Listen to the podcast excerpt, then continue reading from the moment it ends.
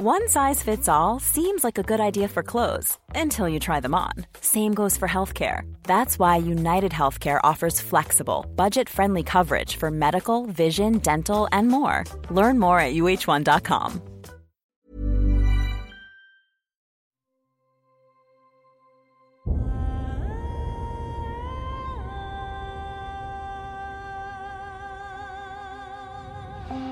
Einschlafen mit Tolkien ist dein Einschlaf-Podcast aus der epischen Welt von Der Herr der Ringe.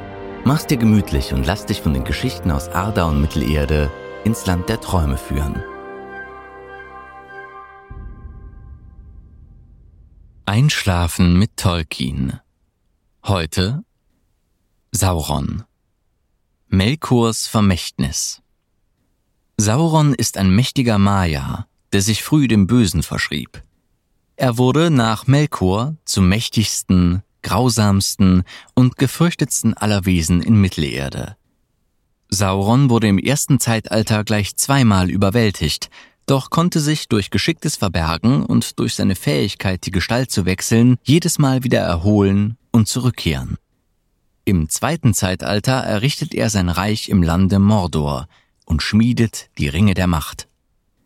Nachdem er zum dritten Mal überwältigt wurde und in Numenor unterging, kehrt er im dritten Zeitalter wiederum nach Mittelerde zurück und stellt den freien Völkern von Mordor aus eine dunkle Streitmacht entgegen.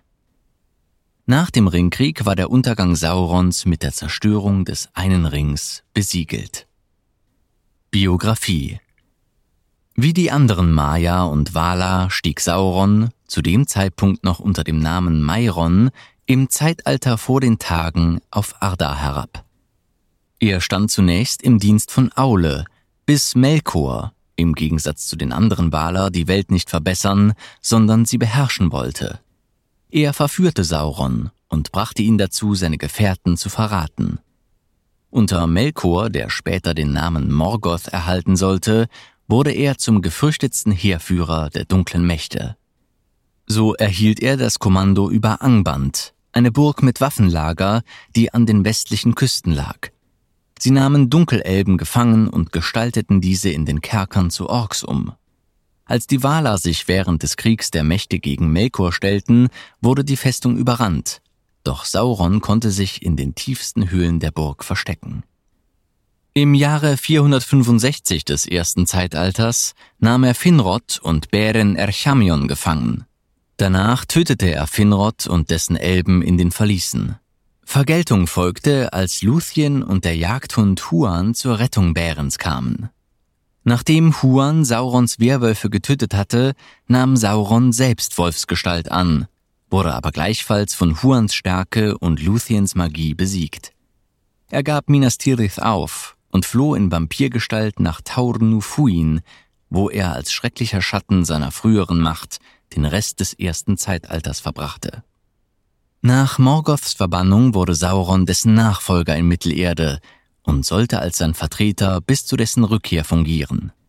Um das Jahr 1000 des zweiten Zeitalters hatte Sauron genug Macht gewonnen, um sich Mordor als Bollwerk zu erwählen und mit dem Bau seiner Festung Baradur zu beginnen. Er legte sich eine schöne Gestalt zu, nannte sich Anatar, Herr der Geschenke, und gab sich bei den Elben als Gesandter der Valar aus. Mit Saurons Hilfe erschufen die Elbenschmiede die Ringe der Macht, drei für die Elben, sieben für die Zwerge und neun für die Menschen. Doch Sauron betrog alle und erschuf seinen eigenen Meisterring im Schicksalsberg von Mordor.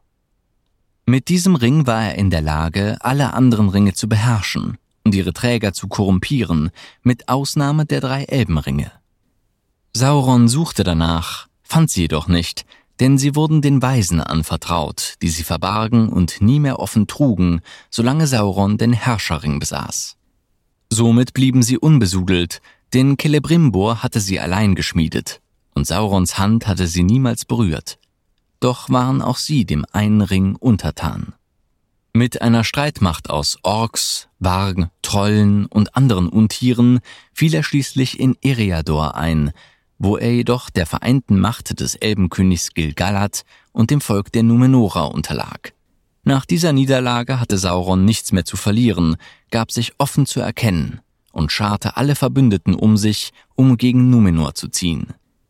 Er schwang sich durch Gewalt und Schrecken zum Herrscher über große Gebiete Mittelerdes auf. In seinem Stolz legte er sich den Titel König der Menschen zu, womit er den nicht minderen Stolz der Könige von Numenor weckte.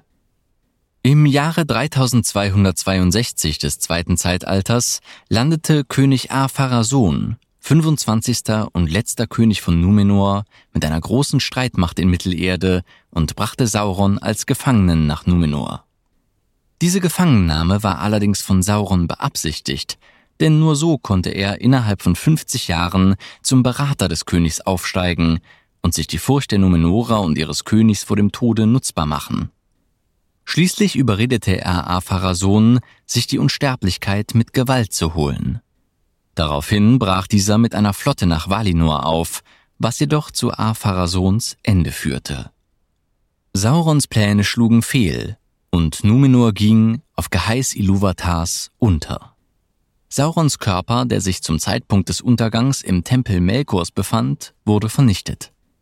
Dennoch stieg sein Geist aus den Tiefen des Ozeans hervor und floh nach Mordor zurück, wo er sich ein neues Äußeres zulegte, das eines abscheulichen, furchterregenden Kriegers, in geisterhaft grün-schwärzlich leuchtender Rüstung, mit glühenden Augen und brennender schwarzer Haut.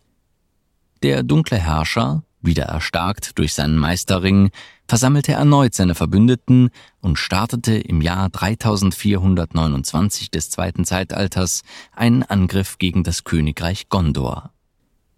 Obwohl er große Teile der Region erobern konnte, sammelte König Elendil mit seinen Söhnen ein Heer, um gegen Mordor zu ziehen. Er schloss mit Gil-galad das letzte Bündnis zwischen Elben und Menschen. Dieses letzte Bündnis marschierte gegen Mordor, belagerte Baradur und kämpfte gegen Saurons Armeen an den Hängen des Schicksalsberges. Schließlich griff der dunkle Herrscher in den Kampf ein und tötete mit der Macht seines Ringes Gil-galad und Elendil. Doch der Sohn Elendils, Isildur, ergriff die Klinge seines Vaters Narsil und holte zu einem Schlag gegen Sauron aus. Dabei schnitt er ihm den einen Ring vom Finger, was zur Zerstörung von Saurons Körper führte. Elrond von Bruchtal riet ihm, den Ring zu zerstören. Isildur aber tat es nicht, und so konnte Sauron fortbestehen, wenn auch schwach und nicht mehr in der Lage, körperliche Gestalt anzunehmen. Um das Jahr 1000 des dritten Zeitalters fiel der Schatten eines Nekromanten auf die Festung Dol Guldur im südlichen Grünwald, der daraufhin Düsterwald genannt wurde. Obwohl damals selbst die Weisen Sauron noch nicht erkannten, und dieser sich nicht offen zu erkennen gab, trieb seine Aura der Furcht einige Völker auf eine Wanderung in entlegene Gebiete, darunter die Hobbits, die wegen der Gefahr ins Auenland zogen. Gleichzeitig erschienen die Istari, fünf Zauberer mit unterschiedlichen Aufträgen im Kampf gegen das Böse.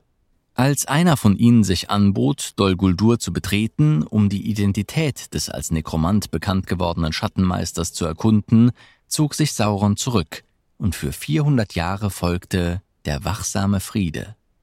In der Verfilmung Der Hobbit von Peter Jackson ergibt sich ein anderes Bild. Als Bilbo Beutlin, Gandalf und die Zwerge im Jahre 2941 des dritten Zeitalters auf ihrer Reise zum einsamen Berg Erebor auf den Zauberer Radagast den Braunen in dessen Heimat Rosgobel stießen, sagte dieser zu Gandalf, dass er ihn bereits gesucht habe und seine Hilfe brauche.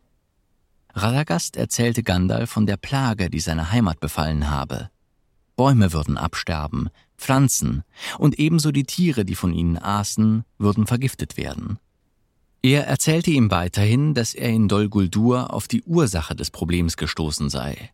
Ein Nekromant aus dem Jenseits sei zurückgekehrt, ein Wesen, das die Fähigkeit besäße, Tote wieder auferstehen zu lassen. Als Beweis für das in Dol Guldur Gesehene überreichte Radagast Gandalf eine Morgul-Klinge, die niemand anderem als dem Hexenkönig von Angmar gehörte. Dieses Wesen war eines der ersten, die der Nekromant auferstehen ließ, und das einzige, mit dem Radagast während der Geschehnisse in Dol Guldur gekämpft hatte. Später berichtete Gandalf Saruman in Bruchtal von Radagasts Entdeckung, doch Saruman glaubte ihm nicht. Dieser Nekromant war niemand anderes als Sauron, dessen Macht langsam wieder neue Kraft erlangte und nach jahrelang geglaubter Vernichtung wieder auferstand. Im Buch Der Hobbit wird erwähnt, wie der Istar Gandalf, um Gewissheit über den Nekromanten, der nach Ende des wachsamen Friedens zurückgekehrt war, zu erlangen, nach Dol Guldur geht. Dort begegnet er Thrain II., dem Vater von Thorin Eichenschild, kurz vor dessen Tod, und erkennt die Rückkehr des alten Feindes. Er entkommt Sauron mit knapper Not und informiert den Weißen Rat darüber. Im zweiten Teil der Hobbit-Film-Adaption Peter Jacksons, Smaugs Einöde, wird auch diese Szene in einer anderen, der tolkischen Vorlage zum Teil widersprechenden Version dargeboten. Nachdem einige Zeit später die Wege von Gandalf, Bilbo und den Zwergen sich trennten, schickte Gandalf an Radagast die Nachricht, er solle sofort zu ihm kommen. Als Radagast auf Gandalf stieß, gingen beide in die Felsenhöhlen von Rudauer, in der vor langer Zeit tief in einer Gruft, belegt mit einem mächtigen Zauber, der Hexenkönig begraben worden war. Als sie die Höhle jedoch leer vorfinden, ahnten die beiden Zauberer noch mehr, in welcher Gefahr sich möglicherweise die Welt befand. Gandalf wollte unbedingt wieder zu seinen Freunden, Bilbo und den Zwergen, um sie zu warnen und zu schützen. Radagast machte ihm jedoch klar, dass, wenn ihre schlimmsten Befürchtungen wahr werden sollten, nicht nur seine Freunde, sondern ganz Mittelerde in Gefahr sei. Gandalf gab letztlich Radagast recht und schickte ihn zu Galadriel, um ihr zu sagen, dass der Feind zurückgekehrt sei. Während Radagast sich auf den Weg nach Bruchtal machte, ging Gandalf nach Dol Guldur, um all dem ein Ende zu setzen. Dort angekommen forderte er die Dunkelheit auf, sich zu zeigen. Unerwartet erschienen Azog und sein Orkheer vor ihm, die Gandalf jedoch mit seinem Stab zurückhalten und für den Augenblick besiegen konnte. Nun erschien Sauron in einer flammenden Gestalt vor ihm. Gandalf gab sich die größte Mühe, der Macht Saurons standzuhalten, er verlor aber den Kampf und wurde von Sauron gefangen genommen. Später, im Jahr 2941 des dritten Zeitalters, vertrieben Elrond, Saruman und Galadriel Sauron, der daraufhin Dol Guldur verließ und nach Mordor floh. Im Jahre 2951 des dritten Zeitalters war Sauron wieder erstarkt und begann den Turm Baradur wieder aufzubauen. Er sandte die Nazgul ins Auenland, um, da er von Gollum unter Folter die Worte Auenland und Beutlin erfahren hatte, den einen Ring von diesem Beutlin zu beschaffen. Nachdem die Nazgul für eine Zeit außer Gefecht gesetzt worden waren, ihre Pferde ertranken im Fluss Bruinen bei dem Versuch, Frodo zu folgen, wurde Sauron zornig. Er begann erst mit Hilfe von Saruman und der Armee von Isengard Krieg gegen Rohan, um darauf mit einem eigenen Heer unter Führung des Hexenkönigs von Angmar Krieg gegen Gondor zu führen. Auf den Gedanken, dass sie versuchen könnten, den Ring zu vernichten, kam er nicht.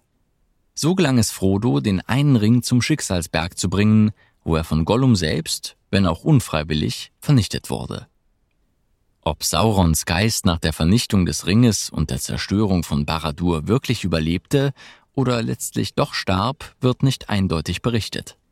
Es heißt lediglich, dass ein Schattengebilde, schwarz, undurchdringlich und blitzgekrönt emporstieg und den ganzen Himmel erfüllte.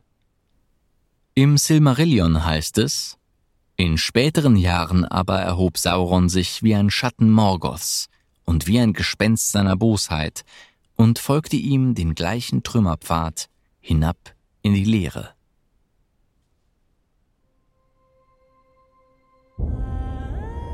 Na, immer noch wach? Wenn dir dieser Podcast gefällt, lass uns gerne ein Abo und eine Bewertung in deiner Podcast-App da. Und folge uns auf Instagram at Einschlafen mit Podcast. Über Feedback und Artikelvorschläge freuen wir uns sehr. Der Text ist unter CC-Lizenz auf arapedia.org und fandom.com verfügbar. Produziert und aufbereitet wird dieser Podcast von Schönlein Media. Gelesen von mir, Patrick Zoom.